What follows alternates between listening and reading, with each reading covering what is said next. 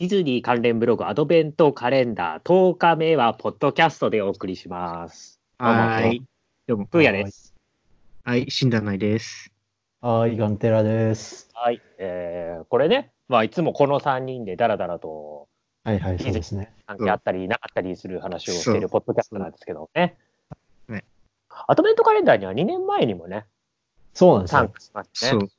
一人いなかったけど。不在。私が不在だった。なんで不在だったか忘れちゃっなんか、 なんか風邪ひいたみたいな感じだったと思う。た。あ、そうだ。喉がね、全然声が出なかったんだ。思い出した。えー、そう2年前はね、あのーちょうどファイアボールユーモラスの放送中だったんでね、うんあー、そうか。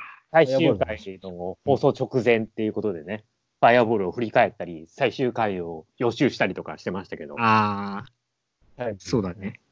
うん。そう、この、あうの、んファイアボールを愛してやまない3人ですそう。ね。そう非常そう。に象徴してたと思う、このポッドキャスト。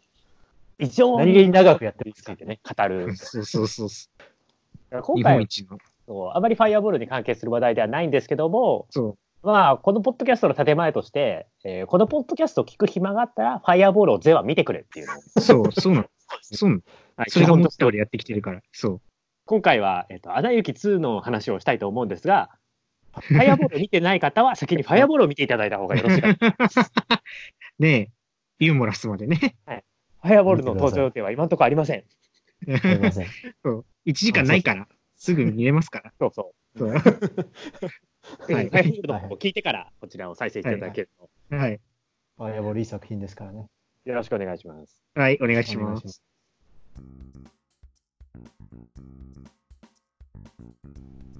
というわけで今、うん。もう終わるね。終わりますよ、やっとう。ついに、アナと雪の女王2がそう、公開されたんだね。公開されたよ。びっくりよ。うあっんという間ね。そうね。 あの、ちょっと触れづらい空気もあるけど大丈夫ですよね。そう、えっ、この話題と、まあ、単純に、あおの、送りしております。そう、これは PR でありません。 はい。一切の PR ではござい PR まはあせりん。ません。お金もらってません何も。何もお金をもらっておりません。お金くれてもいいんですよ。触れるなら評価をものすごく上げるけどね。そう、あげる。 そう課金制なんだよね。 どんどん上げていくんだけどね。えー一銭ももらってない状態での評価を話したいと思います。はい、そうです。 むしろ払ってます。 はい。ありのままのね。うんレッドヒット5ですよ。どうでしたでで、どうでした 花あ雪の、じゃあ、まず、あやは別として本編に関して。うん本編ね。本編に関して。あやの話はやめましょううんん。う。長くなっちゃうから、そっちの方が。そうそうそうそう。それで終わっちゃうからね。 語ることありそうだそうね。うん。どうでし じゃあカたンカンテ探り合ラいカンカンテラさん、カンテラさんどうぞ。もう表明している。 俺はもグッドです。ううんえっとおうえ最高でしたよ。全然良かった。あの、歴史に残る大傑作みたいな感じではないけど、でも最近のディズニーの中で普通に面白かったし、だ大丈夫かなってずっと思ってたから、うんそういうポジティブです。感基本心配してるんでね、我々。心配してますよ。だってもうこんな感じだからね。そう。そういう意味では、ラプンツェルとか、なんかモアナみたいなレベルではないけど、まあ、すごく良かったなと思う。なるほど。次はどなたがあなたどうでしたとはりあい。えずね、初じゃあ感、わた、わ、私でいいんですか私は、もう、申し訳ないんですけど、もう見ててイライラしてて途中退席しようかと思った。おおー。すごいな。星かなり1です、これ。 星一つ。随分あのおお。そうそれは、えっと、待って、星、星っていう概念さ、10年ぐらいやってるポッドキャストで初めて聞いたんだけ どさ、星いくつなのいや、また星5だよ。星5だよ。あ星5中ね。うん星5中1だよ。 200個ぐらいある。初めて評価事項を与えられたから、その、そう。いや、一応、いや一応、星どれ3なくらのいかなって思ったら、そう怒ってるっていうのをね、あの、して欲しかったわけですよ。 みイライラしてるるの。は分かったんだけどね。うん。あれはね、ダメでしたね、私は。おえーーそう。で、あの、1そんな好きじゃなかったんだけど、うん。あの、2を見て1がとても好きになりました。あ、そん なに珍。しいパターンですね。ういつもん。ほらさえ、 2が、というか割とアンチ2派じゃないですか。うん まあね、これね。我々。この我々、そうなんだよ。基本2嫌いだ。大体そういうのさ、うんまあ、なんとかオンラインが特徴的ですけど、やべえ映画見た後、1位を既存するじゃないですか。うん。うん。 1位も嫌いになるじゃん。うん。それじゃなくて逆なのね。あのね、1位、よくできてた。すごく。おお。へえ。ちゃんおと、うちゃんとよく作ってたわ。ほう。はい。じゃあ、一番最後、どう僕ぞ。は、ままああ、ブラグレムちょっと書いてたよね。書いてるけど、好きが嫌いで言えば好きよ。ポジティそブうがなんだうん。そうおまさかの2対1だ。珍しい。結構そんなに分かれることない。でもそこまで、なんていうのテンション上がってるってほどでもないってこと今の言い方だと。まあ、なんか、そうですね。うん。 まあ、あの、アナ雪って評価地区こういう感じかなっていう感じ。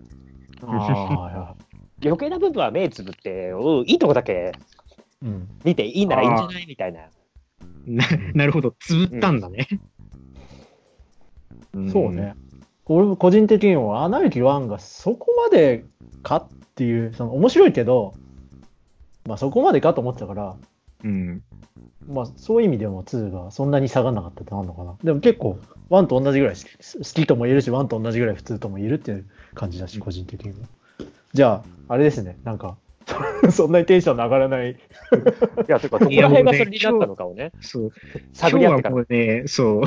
私はすごいハッスルしてると思うんで。ああそうじゃあ、パスしていくだや、さもいうよ本当に、うん見ててめっちゃくちゃイライラした。おお、うん。おいいね。どんこが。久々にど。こえっとね、まずね、なんだろう。アナがね、成長しねえっていう、2の終わりになっても。おがおで、成長しないのに、お、う、うんん。ダメだね。ああ、大事なこと言い忘れてた。うんあこのポッドキャスト、ネタバレありです。あ、そうだ。もそうう、そう。 こ多分もうれ、頭に突っ込んどいて。確信いったじゃん。あはいはい確信ははい。いや、あのね、大事なこと忘れてそう。あの、王女ってさ、国民をまとめなきゃいけないわけでしょ。うんうんでもさ、アナって国民をさ、捨てる決断をしたわけじゃん。た。お一応ダムを壊すっていう。お、で、下でみんな一応崖から崖に避難してるから大丈夫っていう理屈でやったんだろうけど、いやいやいや、戻ってたらどうすんの誰かとかっていう、そこまで考えてないっていう理由、あの、なんだろう、余裕がないっていうのはわかるんだけど、うんなんか、そういうふうに、まあ、結局さ、その2でも姉妹を取って、あ、1でもか、1でも最後姉妹の愛が強調されて、2でも姉妹の愛を取ったわけでしょ。うん全く変わってない、シーンは全然ブレてないああわけ。そう成長しないって言ったらちょっと強いかもしれないけど、全くシーンは変わってないのに、役目だけすごい過大なものになって、で、それ、で、みんな幸せに暮らしましたって言われても、はって言わ思っちゃう。おなるおほ、どそこは多分ね、意見が全く違うな。あ、そうなんだ。うん。うん。で、まあ、あとクリストフが、ちょっと色ぼけしすぎてて、ちょっとっていう、そこ、それはね、そこがムカついた。そこもムカついた。そう割とさ、うんいい派の中でもさ、うん。まクリストフの曲は割と賛否が分かれてる感じがするんですよね。そうっすね。 あそうね。 そうね。僕はあれ嫌いなのよ。そう俺あもそこ嫌はい嫌いなだ。のよ。あそこは好きじゃない。うん。本当に。き嫌い、嫌いっていうか、うん好。きじゃないといねう。か、うん、あそこは飽きたのよ、うんあの曲は。うん30秒ぐらいだったら面白かったかなって。そうそう。もうちょっとなるほど長いよね。長い。うん。 4分ぐらいあるでしょ、あの曲。うんそんなに一曲ある。多分みんな4分ぐらい歌ってるでしょうん。多分全部4分ぐらいの曲で、今回の。うん。長いんでね。あそこはちょっとね。うん。クリストフ邪魔だったからね、しょうがない。そうちょっとね。かわいそうあだの、なっていう。うん通称プアだよね。うん。そう。プアされちゃったんだよね。そう、プア、プアさん、それあれ、ヘイヘイに取って代わられたってそいうう。そうそそううそう。そうそう。ちょっとちゃん邪魔なものを脅かしていく。なるほどね。まあなあんとか、はあともう、あげたらきりないんですけど、うんオラフ、いなくなるじゃないですか。うん。なるあれ、1だと、愛のために溶けるわけですよ。アナのためなら溶けていいっていうふうに。あれさ、僕らが大好きなプリンセスと魔法のキスの自己犠牲的な例みたいな感じなんですよ。うん。うん。でも、今回、エルサが凍っちゃったから、溶けるじゃないですか。まあ、溶けるというか、まあ、なくなるっていうか、そ消う、え消える。まあ、お前消えるのかみたいな。で、でも愛は変わらないみたいなこと言うじゃないですか。うんえでも誰かのため、ことを大切に思うのが愛で、で、その愛の塊であるオラフが消えるのに、なんか、愛が絡んでこないような気がして、なんか、うん。ここでオラフ死なせとけやなんか盛り上がるっしょみたいな感じで溶けたようなうん感じがした。おーそうなんだ。そう、絡んでない気がした。読み取れなかった、個人的には。まあちょっと、そんなくらいで。おーじゃあ、クリストフ以外は争点だな、割と。そうなんだ。。あんまりそういう感じじゃないかもね、意見として。オラフに関しては、う。。うん今回、うん。まあ、サブキャラじゃないですか。サブキャラ。で、まあ、元をたどればさ、アナ雪の最初の最初、我々が何を見せられたかって、ううんん。オラフとスベンがいるの氷遊びじゃないですか。うん。ティータートレーラーのね。う。うんん。あ、で、はいはいはい。やべえ作品作るな、またこれは。うん。まあ、うん当時まだね、ディズニーがそこまで復活してなかったことでしたからね。うん。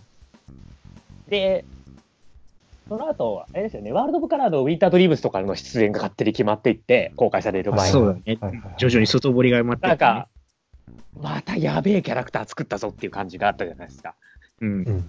で、まあ、蓋を開けてみたらそ、なかなかいいキャラだったと。う。うんん。で、今回2で、なんうかん、覚醒して、うん。あ正直、オラフ、ディズニーキャラクターのサブキャラの中で、最高レベルの地位に達したんじゃないかと思うんですよ。ほそれは、まあ、キャラクターの好き好みとかじゃなくて、う。うん。あの、意味合映いと画して内での構造的なキャラクターとして、うん役割としてうん、地位に超えたと思うの。もと言いますとまず、えっと、ほとんどのギャグを一人で担ってるじゃないですか。うんうんう、そうね。うん。今回結構話が重いから、うんうん。多分オラフがいないとついていけないんですよ、この話。それはあると思まあね。うん。中盤の進行を全部オラフがやってるから。う。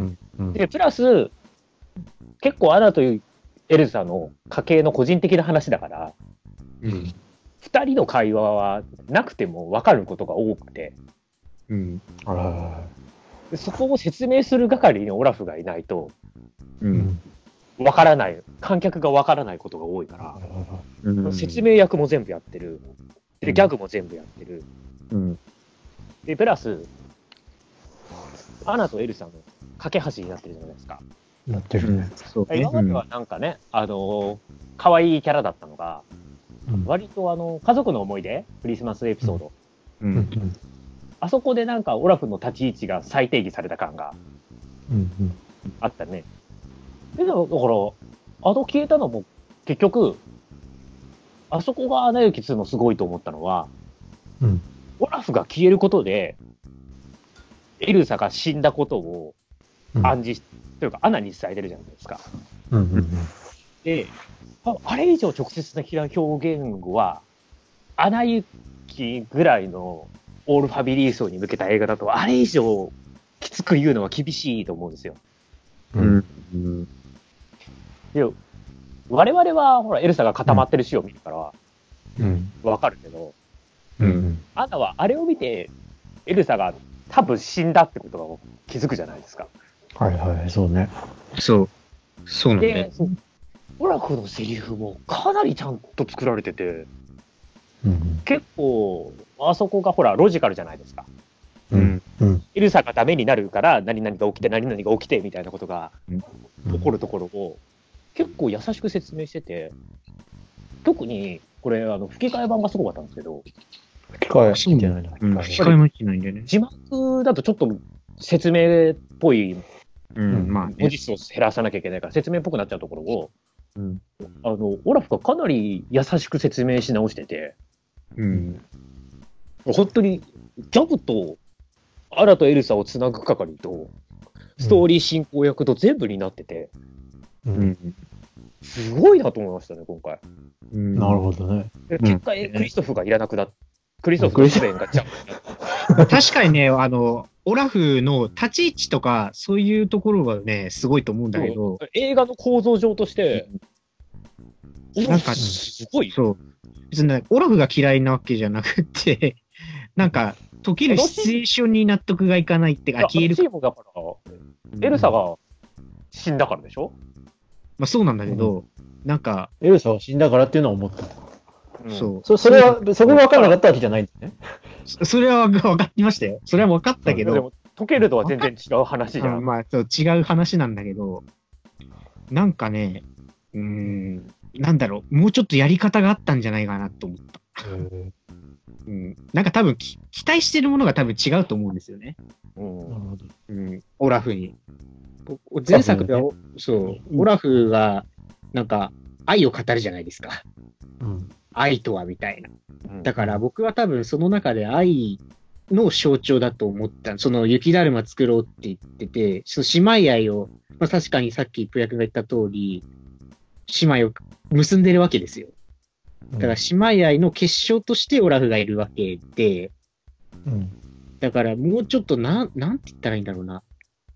うーん、ちょっとうまく言えないんですけど、なんかシチュエーションをもうちょっと大事にしてほしかったなっていうところかな。だからあれよね。アナとエルサ二人で作ったものなのか、エルサが単独で作ったものなのかと違う。あ、そうそうそう、そそういうことだあ。うん。そなるほどね。う。だから多分、こっちの肯定派はエルサ単独で作ったものっていう感覚が強いわけよね。そエルサに紐づいてるものみたう。いな。うんただ言ってるように、架け橋なわけだから、それに、あの、あんだけ1位で姉妹愛を愛したわけ じゃん。だから、せあオラフが背負ってるっていう多分感覚なんだろうね。その愛を。二人で。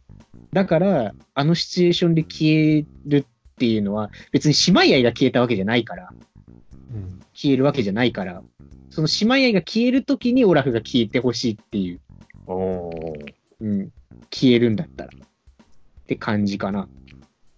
多分オラフは今回はやっぱり一番いい、いい、興味深いキャラクターにはなってた気がするけどね、まあ個人そうで的すにね。うん。キャラ立ちとしてはすごく良くなる。普通にその、そういうストーリーテリング的なとこもあるけど、なんか、おなんか大人に憧れてるじゃないですか、最初から何か。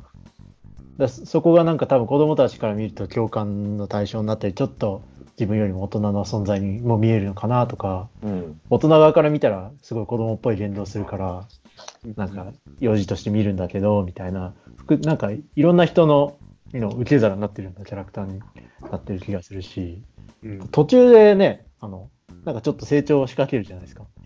あの、どこだっけ、あ、どこだったっけあ、忘れちゃった。一番、あれど、一どこ番最近ど見こたの話してるのどのシーンだっけなんか大人になるとかそういう話してましたっけなんかね。あ、忘れちゃった、急に。 どこの話してるんです か割と今わかんない。あ、すいません でした。ちょっと思い出したらいいわ。 止まっちゃった。あの、オラあれフどこがだ言ってたあの、なんだっけ、水には記憶があるっていうのはうまいなと思った。うんあれはすごいなと思っうんあれはまあ、ルール説明みたいなもんじゃん。た。あ、そうだけどね。 ルあれでーもル説明の終わりにはすげえ言うなって思った。まあ確かにね。もう、だって答えだもんね、あれね。いや、だからさ、なんか逆に見終わった後、なんか文化的に向こうでそういうの本当に言われてるのかなって思って調べたら、うんあの、疑似科学みたいなのしか出なくてちげえわと思った。そうあれでしょあの、あのい水にありがとうって言うとなんかよく。そうそうそうそう、とか、なんかワクチンとかを薄めるとみたいな話しか出てこなくて、なんだ違うんだって思った。あそこだけなんかやたら強調するのよくわからないよね。うん子供たちが変な、 変な思い込みしたらどうしようちょっと心配しちゃった。 そこ以外は良かったけどね。カテさんどこら辺が良かったんですかそうだね。ここら聞辺いてない。うん、ちょっとラフが大人になる件置いといて、オラフにも、そこはちょっと思い出すまで一回置いといていただいて。普通に曲が良かった ですよ。小学生みたいな感想で申し訳ないんだけど、曲がすごい好きだったっていう。あ、そあう。ね、曲ね、で、イントゥザンノーン結構、レッド・イット・ゴーより好きなんだけどな、個人的に。おーああ。あれ、あと結構いいですね。うん、個人的には好き。あと、なんか全体通して思ったのが、なんかあんま夢、夢の話が出てこない気がするうん。わけ。ディズニー映画なのに。なのにって言うと別に、すべてのディズニー映画が夢の話をしてるわけじゃないと思うけどうん、なんかこう、行動の動機が憧れとかっていうよりはなんか、どうしようもなく、やっちゃうみたい。や、やっちゃうというか気になっちゃうみたいな感じじゃないですか。うん。なんかそれが結構個人的な。たなんだか、そういう意味では、アイウィッシュソングに当たるのが1曲目ですからね。まあそうね。曲目っていうと変わらないでほしいっていうことがウィッシュで、そうそうそうそうそう。で、それに外的な要因で変わらざるを得なくなるだからそこがことでいすいかいいなっていうか、なんかそういうのって結構、まああるじゃん、なんか、 大人になってくると なんか、なんか必ずしも憧れとかこうなりたいだけじゃなくて、なんかどうし、こうしなきゃいけないなとか、なんかそういうので行動することってやっぱあるから、なんかおまあお大人目線で言うと、そういうことを、なんかね、インテリジャンなんとかもかなり、もうそれだけを歌ってるみたいなとこあるから、そこがすごいいいなっていうのと、うん。だからあとは、あのーなん、そういうとこも含めて、まあやっぱり子供たちが見たら、やっぱり、なんていうんだろうな、あんまり教教訓っぽいけど、なんていうんだ、ちょっと絵本っぽい教訓っていうか、うん。ふわっとしたメッセージみたいなのがちゃんとあるのがさ、お例えば大人に憧れるみたいなのも、あれって結局、話の中では、別にそこ答え出出ないじゃん。そう、うん結局大ね、人の、大人の話何だったオラフへのアンサーは特にないっていう。そう。アンサーない。どっかの大人の件は回収されるのかなと思ったら、 なかったから、あれと思ってたんだけど、まあでもあれ子供たちが見たら、聞いたら、そうだよなーっつって、なんか思ったりするのかなとか、なんかそういう、オラフとクリストフは楽しい歌を歌っただけですからね。 クリストフの曲は子供が見たらどう思うんだろうっていうのは、ちょっとあれ完全にね、ちょっとパロディっぽいところがあるから、あれなんだけど、飽きちゃうんじゃないですかまあそう思った、いや我々がハッチポッチステーションを見てた感覚でしょ。そうそうそう パロディでね、確かに。で、そう、大人になってから、あれ、あれ、あああみたいあな。まず逆に確かに。そうこかれ。クリストフのパロディじゃん。あ、逆か。うん、ですね。これ、アナ 雪で見たわ。あ、これ逆かって。まあ、それはそれで面白いんじゃないまあね。あとあの、アナのあの、なんだっけ、ネクストライトシングうん。あそこ普通に話として結構、まあ、暗くて暗い暗いシーンをから前に進むっていうなんだろうだき脚本的にというかこう話の状況だけ説明すると暗いんだけどなんか歌詞は割とシンプルにすごく悩悩んだり苦しんだりした時のいい一歩一歩前に進もうみたいなと言ってるからそれもあの状況はすごくえエルさんも死んでるしどうしたらいいか分かんないみたいなとこあるんだけどなんか言ってることはシンプルで、うんそういうところがすごくまあそういう、まあ、子供たちが見た時にも楽しめるっていうかいうふうに分かりやすくなってるのがいいなっていう意味では曲が全体的に好き。あの曲、神田沙也加がめちゃくちゃ上手くなってるんですよ。えーそうなんだ。やっぱり、この間ね、あの、ミュージカルやってるから、はいはいはいはい。正直クリスティン・ベール超えてると思えう。めちゃくちゃうまい。ー、機会も見に行くべきだな、これは。今回本当に、まあ、少なくとも子供だったら絶対に吹き替えの方がいいし、う。うんん英語がそこそこわかる人でも、どっこいどっこいか吹き替えの方がいいんじゃないかって思うレベルで、う。うんん。いいですね、吹き替え。機会見ようかな。とにかく神田沙也加めちゃくちゃうまかった。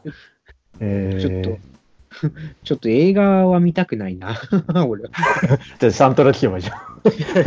ああ、そうですね。ちょっとなそこはねイラ曲はイどうラだイったラし曲は良かったんですけど、曲がなんか多かったような気がして、うん。テンポが悪くないかなって思ったんですよ、ちょっと。うんアナ雪1が、まあ、最初の30分でレリゴーまで全部やって、うん残り1はい時間残ってないっていう。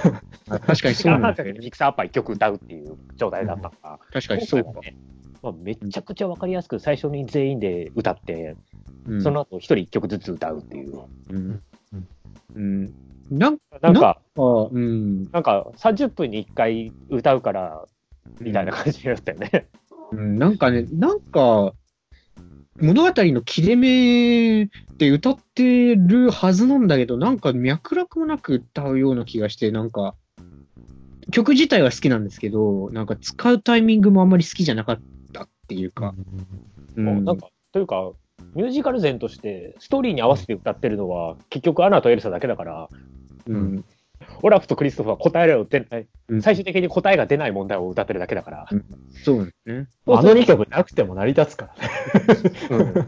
そうすると結局ね、インド・ジアンノーンと、ショー・ヨアセルフと、ネクスト・ライト・シングしか歌ってないからね。そうか、そう考え、あの2曲を省けばいいのか。そう、あそこから、インド・ジアンノーンと、ショー・ヨアセルフ、まあ、アナ、えっ、と、エルサの2曲は別に、ね、うん。ナチュラルだと思うし、うんアナ、とは思ったけど、うん。アナなんかはもうね、うん。ほとなんんどだろう、いや、セリフ歌みたいなもんだから。そうですね。うん。まあ、多分もう完全にアナ雪ツが僕に合わなかったんですよ ね。もう完全に。うん。歯車が本当に合わなかったとしか言いようがないほど、すっごいもう見ててイライラしたっていうのが感想。なるほどね。そうなんまですあ、よ完璧な映画だとはもちろん思わないけど、まあね、あの、深く考えたらいけない映画だと思うんですよ。うん、設定について。そう 深く考えすぎたのか。そういえば、あそこってとか考えたらいけない映画だと思いますよ。あ、あの、そうなんだ。じゃあダメなんだな。あの、わからない設定が多すぎるもん。そうなんだよ。そこもね、好きじゃないの。ただ、ほら、アナ雪じゃん。そうね。 1位なんて、ほら、レディゴーのための映画じゃないですか。まあね。レディゴーのために全力で最初の30分歌いまくって、レディゴー終わったからやることがなくなって、1時間半どうしようって映画じゃないですか。あの、後半の異常な失速がすごかったじゃないですか。うん今回はなんか、まあ、だから、雰囲気がいいからいいかなっていう。うんあな穴行きってそういうもんじゃないっていう気がしますね。いや、あの、なんだっけ、サラマンダうんーもあ、そう。そううだ、いそれるのだ。いるのかなそいつもっていうそう。そあれれはほは、らあの、あの、ポーグじゃん。それダメなの。僕、意味のないキャラを出すなっていうので、すっごい、それもムカついたんだ。サあれラマンダはー。、あれはポーグじゃないですか。そう、ポーグ。ポーグもムカついたからさ。可愛いための存在。そう。まあね、あの実質、水のせいしか頑張ってないって問題ね。そうなんだよね。水のせしか頑張ってないんだよね。風、風も全然意味ないしさ。うん。風はまあ、なんかあれだよね。今後の生活で活躍してくれる感じ。うん 最終的には活躍してくれそうなんだけど、醤油はセルフにたどり着くまでには特に活躍はしないっていう。確かにね。だから精霊系で一個気になるのはやっぱり、あの、土地の精霊、アースジャイアントうん。をエルサが特に手なずけずに終わるっていう。あ、確かにそうだね。まあ、それぞれ、サラマンダーには勝ったし、うんそうなんだよね。で、まあ、水、違う、えっ、と、ゲイルにも勝ってるじゃないですか。うん。で、水も手綱で手なずけてて、うん。だから、第五の精霊として他の精霊をちゃんと手なずけてるのに、アースジャイアント特に何もしてないっていう。そうそう置いてきぼりだ。確かにそう言われだる。からそれに対してアースジャイアントを使ったのはエル、あ、違う、アナだから。そうそうだね。うん。で、しかも、エルザが覚醒した後だから、うん。とか、あそとう、ですね。うん。ワシダイアントあのー、平和経った頃 ?40 年以上前うん。何してたんだろう 寝てたね。確かにね。あの、序盤に聞いてたさ、あの、お父さんがさ、昔言ってた頃の昔話の中にあったさ、なんうかん、岩がドドドドーンってついて、こう、あの、馬の形を作ったみたいな。あどうやったー、んだあろっうたね。あいつら。 あいあいつらにこれできんのかなとかさ。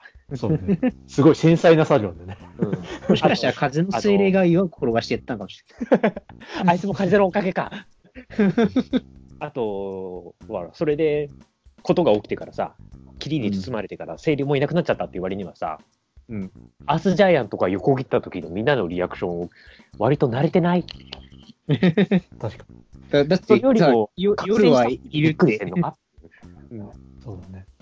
とか、あのー、開けてからキリがないんですけど、はいうん細けいことは気にしちゃいけないと思う。気にしすぎたのかな、じゃあ。うんそう途中に、うんこれ、考えちゃいけない気がするって、初回で思えたの、なんか。あ、そうなんあだまりにもね。うん、もうそこもね、ダメだったんだね。なんか、いろいろ観客が置いてきぼりだしと思って。だから個人的にはさっきも言ったように、なんか、絵本ぐらいの知性で見てた、途中かなんら。か、エンジョイ 絵本としてはいいみたいな、あるじゃん。やっぱ絵な本るほどねってさ、面白いくて、よたまに読むと、全然なんか脈絡なかったりするんだけど、結構グッときたりするっていう、読み終わると。 なんかそういうのも、そういうエンターテインメントがあってもいいんじゃないかなっていう気があーするんあで、そういうレベルで考えると、桃太郎、桃割るときに、こう、桃太郎切れんじゃねえのっていう問題を真剣に議論しちゃダメだよね、みたいな感じよね。とまかあそういうレベルで言うとなんああいうで曲桃ははい生いしまれたのかとかね。メッセージなんでいいし桃が生まれたかとか。ダメだ。 気にしちゃダメってことだね。だからそういうのはいいいいんじゃないかなっていう。まあ、だあかと、うら、ん、神話ですからね、これ。そうまあねそう。だからそういう意味で面白いなって思ったのは、途中、ほら、水の記録をこうバーってやって、銅像を作ってそこで見ていくじゃないですか。うん。あの、めその、はいはいはい、話、過去の話をうん。銅像から読み取っていくじゃん。まあ、それってこう表像うんあ、表像ね。 そうう、ん銅じゃないか。表像で。でそれが結局、何そのギギリシャ神話とかの主要像、あの、銅像見るじゃないですか。ああいうものと結構い一致してる感じが、芸術の表現として面白いなっていうふうには思ったし。あの、大きく見るとモアナと同じような話なんですよね。うんうん何かに呼ばれていって、仲間と一緒に冒険して、一人になって、うん。自分を見つけて帰ってくる話。う。うんん。で、あの、モアナのやった時に、後年でモアナがあの村長だった理由付けのための神話だみたいな話あったじゃないですか。で、そうすると、あれはアレンデールの後々の人たちからするアナの神話で、うんうんアナがなんで女王なのかをたどると、うん。うん姉妹に神がいたからだって話じゃないですか。うんあれだ、古事記とか日本書紀と同じだ。もうん。うんそうです。そうそうそう、そういう話、まあいや、モアナがそういう話じゃん、うん。もともと。で、なんかそういう同じ構図に見ると、エルサが真上で、モアナがアナな感じがしましたね。ううんんいや、なるほら。だから、アナが成長しないって話してたけど、でも最終的にその、なんていうんだ、エルサが別の選択を取るっていうことをアナは受け入れてるし、うんそういうところは結構グッときたところであるんだけどね、個人的には。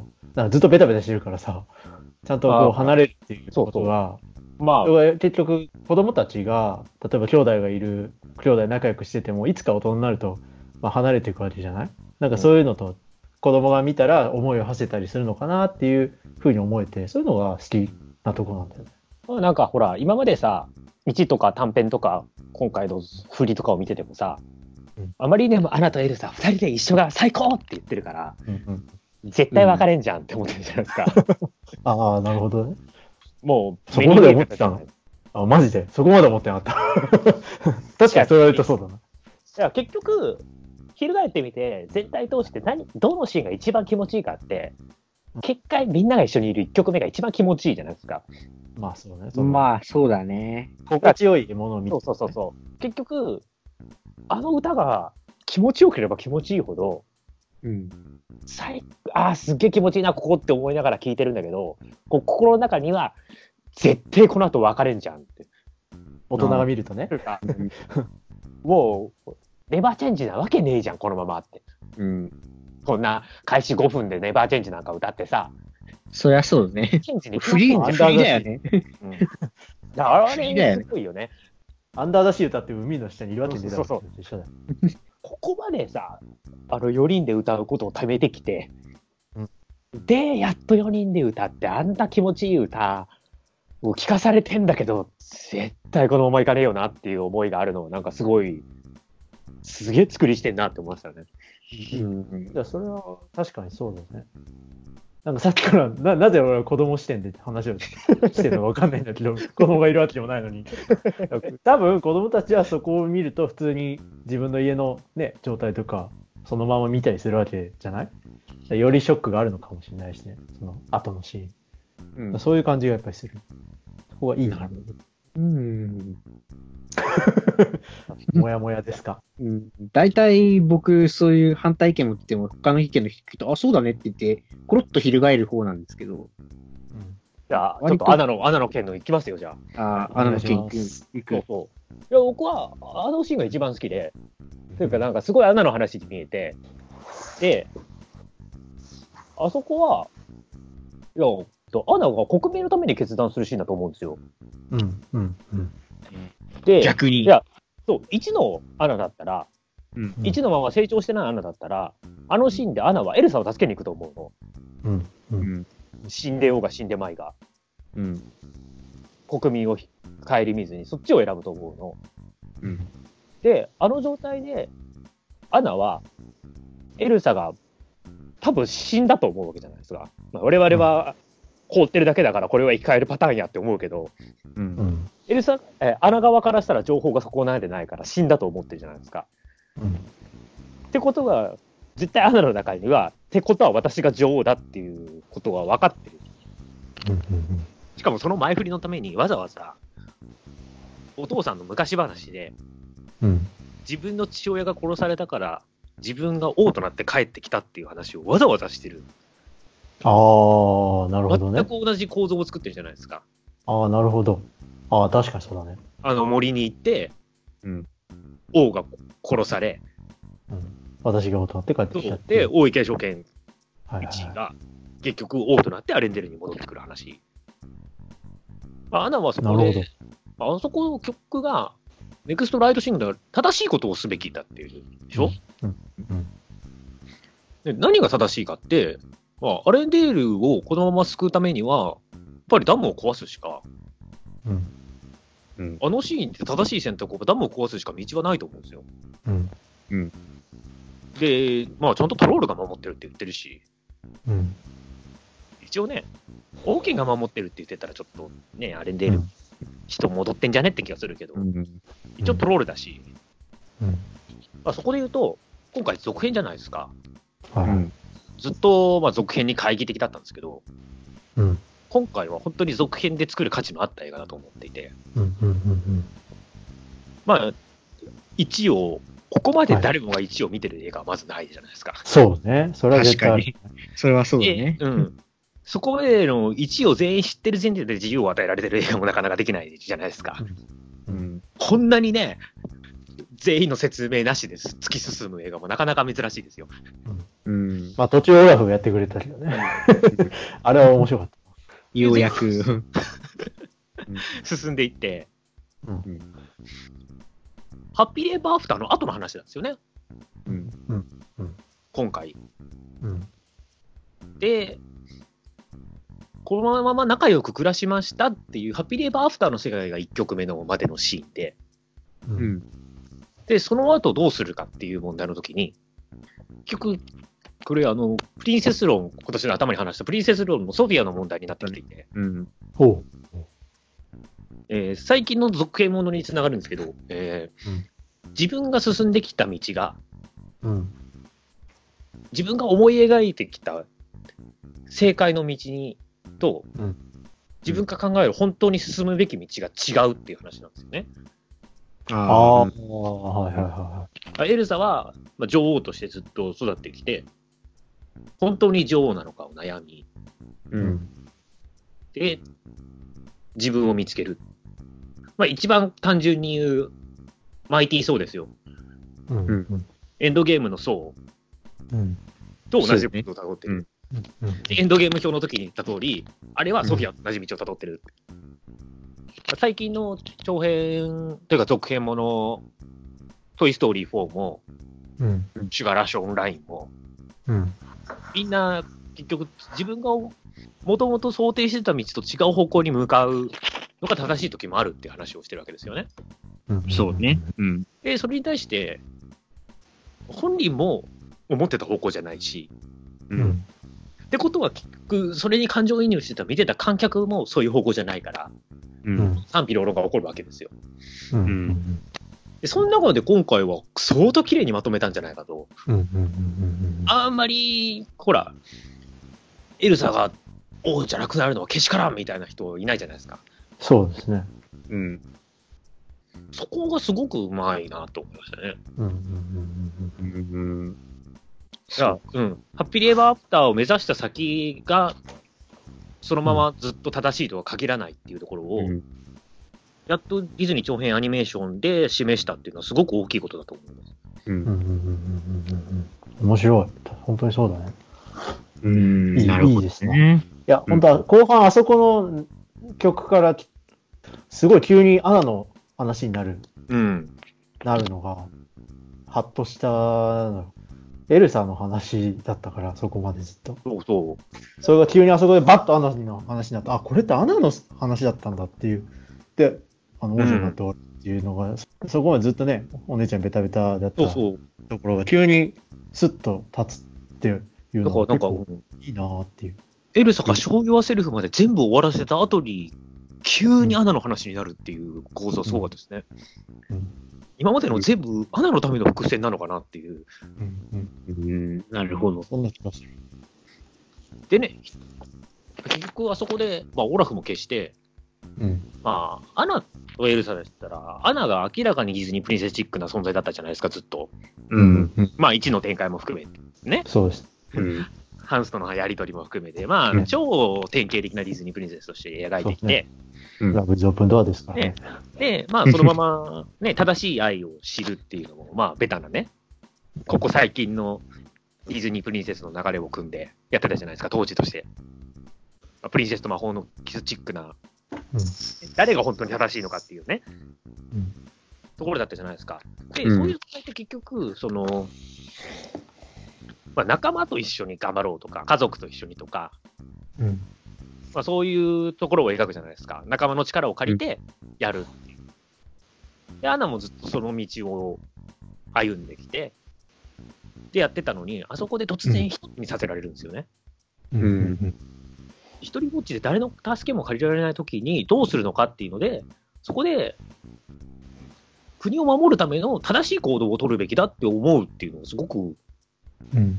ポイントうで。ん自覚するとね、自分の役割。うんソフィアも最終的にうん。最終決戦一人ぼっちにさせられて戦うんですよ。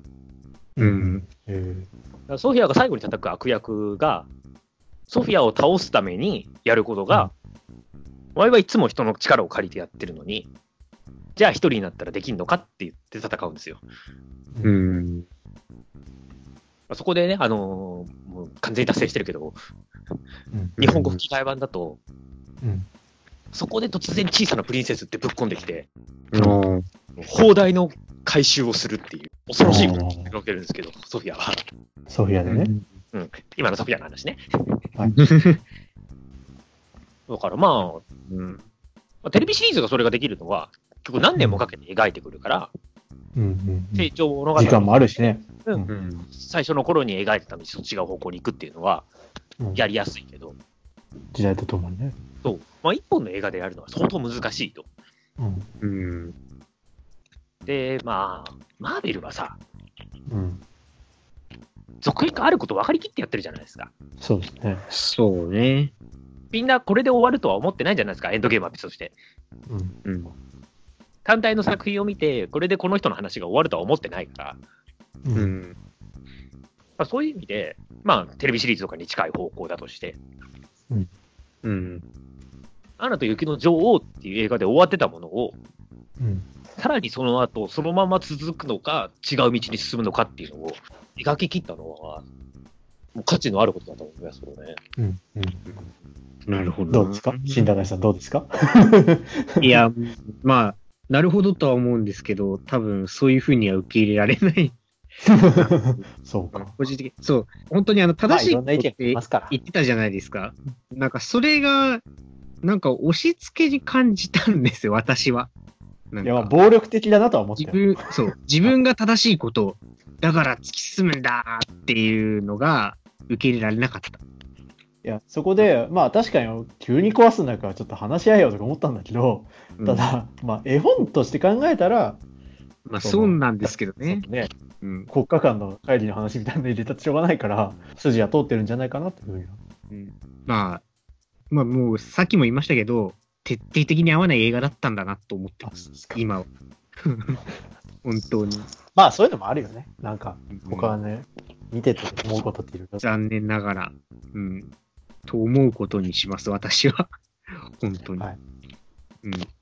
じゃあ、もう一回見ましょう。 一回で。 吹き替えでね、吹き替えで見たら変わるのかなでもあの映像は普通にもうすごいね、と思った。映像はすごいです。急に話じゃなくてう話になる。ん、あの映像はすごい水とか、アホほど綺麗でしたからね。そう。ね、だってさ、あれ、ブレイブ、あの、メメリダでもすごいさ、水すげえなって思ったんだけど、いやここまで変わるか。アナアナのうんど洞窟で倒れて、アナの顔が隠れるシーン、うんちょっと引きの絵で、アナの顔が隠れてるシーンはもう、ほぼ実写かなって、いやその顔以外、顔が映るともアニメだと分かるんで、顔以外ほぼ実写だから、なんか一瞬ね、実写映画かなと思うぐらい。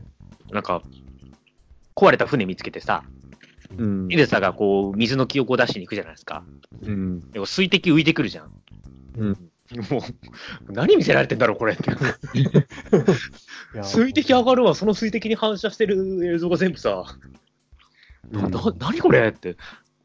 だから、それはすごいし、でもでもこんなシーン、実写じゃ、実写で存在しないから実写じゃ見えねえしな、これって。そうそうそうなんか実写っぽいって思うんだけど、でも、現実にこんなしことは存在しないし、なんだこれっていう。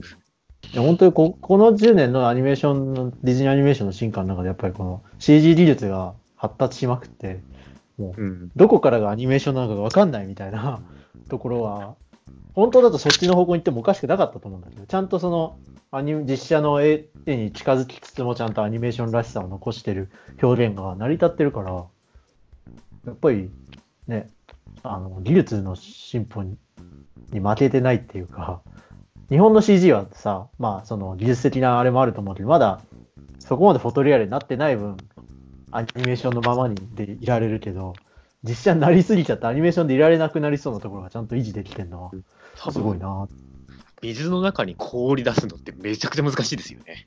うんうん、確かに。うすん。ごいと思う。それはすごいと思う。海の中そういにうリアルな氷を打ち出すってめちゃくちゃ難しいですよね。表現力はね、もうね、しかすもごいよ水。が水の中にいる水の塊っていう。そう。水の中にいる水のあの塊すごに、水の中から氷をぶっ放して戦うって。うん。どういうことなのだからそれがさ、今度はあのパークになった時の没入感も上がるじゃないだってうん水は水だから、 うちらがね、乗る船の周りにある水は水なわけだから、うん。で、映画の中の水も水ってなると、うん、で、3D だからさ、その、機械でまあ再現しやすいわけじゃないですか。うん。 2D の無理やり 3D にした時のその違和感がないから、うんそ。のそのパークダアトラクションになった時の没入感も上がるし、なんか表現はすごい正しい方向にどんどん進んでるなっていううん。思う。だからその楽しいんですよ、ディズニーシ結論。うんー。ね。あの、ファンタスティッ例えばさ、あク。のディズニーシファーンとタジいえーばあスプリのングス。紫色の城は何だったのあでも、ファンタジースプリングスは結局1ミリですよ。あ、そういうことうん。そうなんだ。もコンセう、プトアーもうトあのの、シルバもーう紫作っちゃってるみ2たっいていう説があったけど、うん。ワンなんですね。ワンベースらしいっすよ、どうも。あそそううだなん時だ。系列もちょっと気になるんだよな。まあでも、うん間違いなく2の後ってことはね、普通の頭とかないからね。ないさすがないにで。すね。うまあわかんないさよす。だって野獣がさ、人だったり、ね、怪物だったりするじゃないで すそうか。そうそうそれと一緒で、まあどの状態のエルサが。パークは時間軸を導入しにくいからさ、がにうん。まあ、しょうがないですよね。 あただほら、今回で終わりって言ってたから、映画の中でね。続編はやらんぞって言ってたからねね、はっきり。あれびっくりしちゃってたね。 そう、よっぽどこう、ファンから疑われてるっていうのを自覚してるんだなと思って。だって、トイ・ストーリー4やってんだもん。そう。あんなに。トイ・ストーリー4やったことで、あんなもにう、アナ雪永遠とやるんだってね、思ったよね。マペツ2のオープニングでバカにされてんのに、トイ・ストーリー4やったんだから。 だからさ、トイ・ストーリー3であそこまではっきりと1からのさ構造を引用して終わりですって言ったのにやったっていう一度の裏切りをさ、あの、もう一度取り戻しに、あそこまで言わせるしかなかったっていう。いや、まずさ、ほらあの、2を公開する前に、いや、実は1と2、2つ合わせて1つの物語なんだ。みんな、なわけねえだろ。 本当だよ。 1は1だわ。そうだよねより正確に言えばもう1の時点で、前半と後半で別の映画だったわって。で、リゴーって映画とはないきって映画があったからね。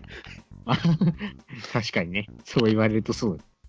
こんな感じ話しましたかアナ雪2は。まあ、まあちょっとここでは意見が分かれましたが。まあでも、3人全員ダメってる時もあるか らね。場合によっては。そういうのじゃなかったって、全然いいんじゃないですかただ、ほら、全員褒めてるとなんか、ステマじゃない PR、そうそう。そうね。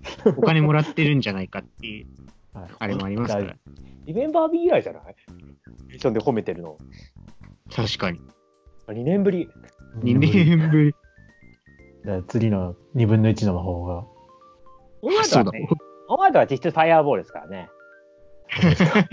あちょっと長くなるんで、それちょっとまた別の回にしましょ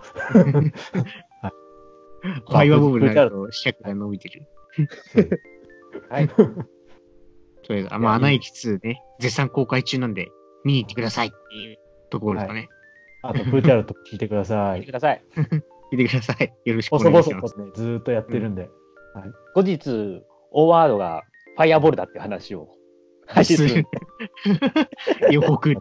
初めてじゃない予告するの。 珍しいと思うよ。ちなみに、オワードはファイアーボールだし、メリーポピンズリターンズもファイアーボールだから。なるほど。 なるほど全然なるほどじゃねえ。もう、えっと、プーボクも、オワードもファイアーボールになるから。ファイアボールだし、あの、いやソフィアでしょそう。あの、いや、全体的に分けられてて、うん。プーボク、メリーポピンズリターンズ、オワードはファイアーボールなの。で、うんうん。アナ雪2と、エンドゲームは、と、えっ、うと、んキャプテン・マーベルがソフィア。なるほど。大ソフ体ィアの、かファイアボー大体の最近のディズニー映画は、ソフィアかファイアーボールですね。ル。ソフィアとファイアボール見ればいいって こと。はそうどっちかに、どっちかに属してるかな。いそういうでその話はまた別の回にありますんで。はい。ねはい。